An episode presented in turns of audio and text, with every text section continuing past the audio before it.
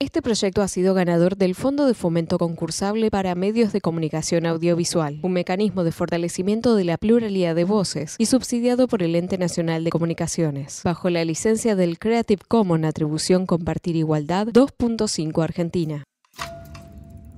Dicen que no se puede juzgar la historia con las herramientas del presente.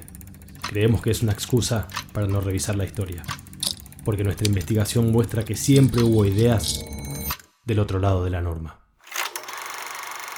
El poder real nunca quiere ampliar derechos ni abrir el campo a nuevos jugadores o jugadoras. Por eso, siempre tuvo un discurso en el que declaraba que la mujer no estaba hecha para esas cosas. Aunque desde los inicios de la patria hay mujeres haciendo política, organizando ejércitos, planteando revoluciones. Solo que la historia y el poder real se encargan de borrarlas para que parezca una rareza.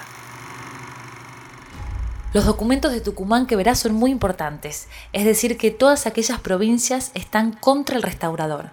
Se dice de un modo que parece indudable que en Chile se descubrió una conspiración proyectada para colarse Bulnes en el gobierno y auxiliar a Rosas, con un número de indios también seducidos por el cacique mandado por Rosas, el que ha sido fusilado por el gobierno de Prieto, a consecuencia de haber encontrado en su posesión muchos documentos sobre todo esto, y que Bulnes estaba en capilla.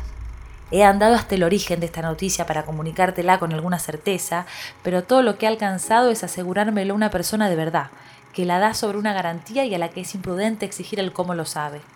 Los patriotas están muy contentos y con mucha esperanza. Todos nos prometen que volveremos a nuestra casa pronto, pero no tanto como lo deseo. Unos me dicen que vienes al ejército, otros que no, y así va la casualidad esta carta, pero bien recomendada por tres adjuntos. No tengo con quién mandar a buscar a Gutiérrez, pero está bueno. Vive con Florencio. Creo que te escribirán los que manejan la política para tenerte al corriente de Babel. Te abrazo mil veces. Mariquita Sánchez de Thompson, una señora bien de la alta sociedad de entonces, pero una armadora política de primera línea, que solamente pasó a la historia como la señora que puso la casa y organizó un té para que Vicente López inventara el himno. Esta señora hizo un cuatro de copas como Vicente López, vicepresidente. Y esta es una carta a su hijo en 1940.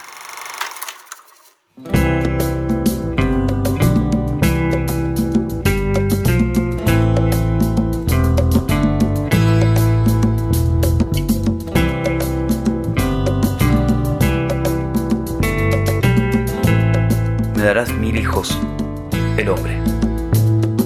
El hombre cree en la verdad, persigue la verdad y busca la forma de hallar la verdad, que cree en la verdad, pero quiere explicar y no encuentra una explicación, porque el hombre nació con un solo corazón y lo perdió. Cuando venía cantando el hombre nació con un solo corazón y lo perdió. Cuando venía para acá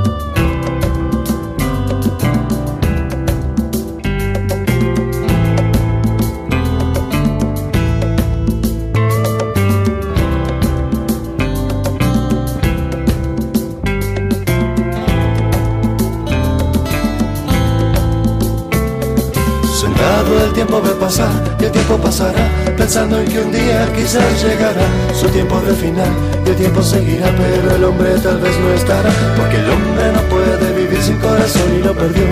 Cuando venía cantando el hombre nació con un solo corazón y lo perdió. Cuando venía para acá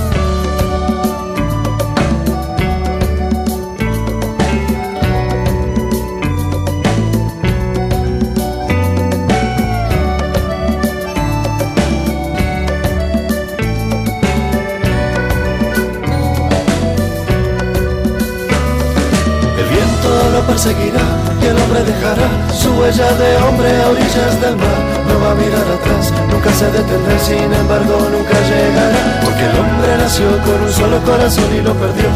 En su frenética marcha el hombre nació con un solo corazón y lo perdió. Cuando venía para acá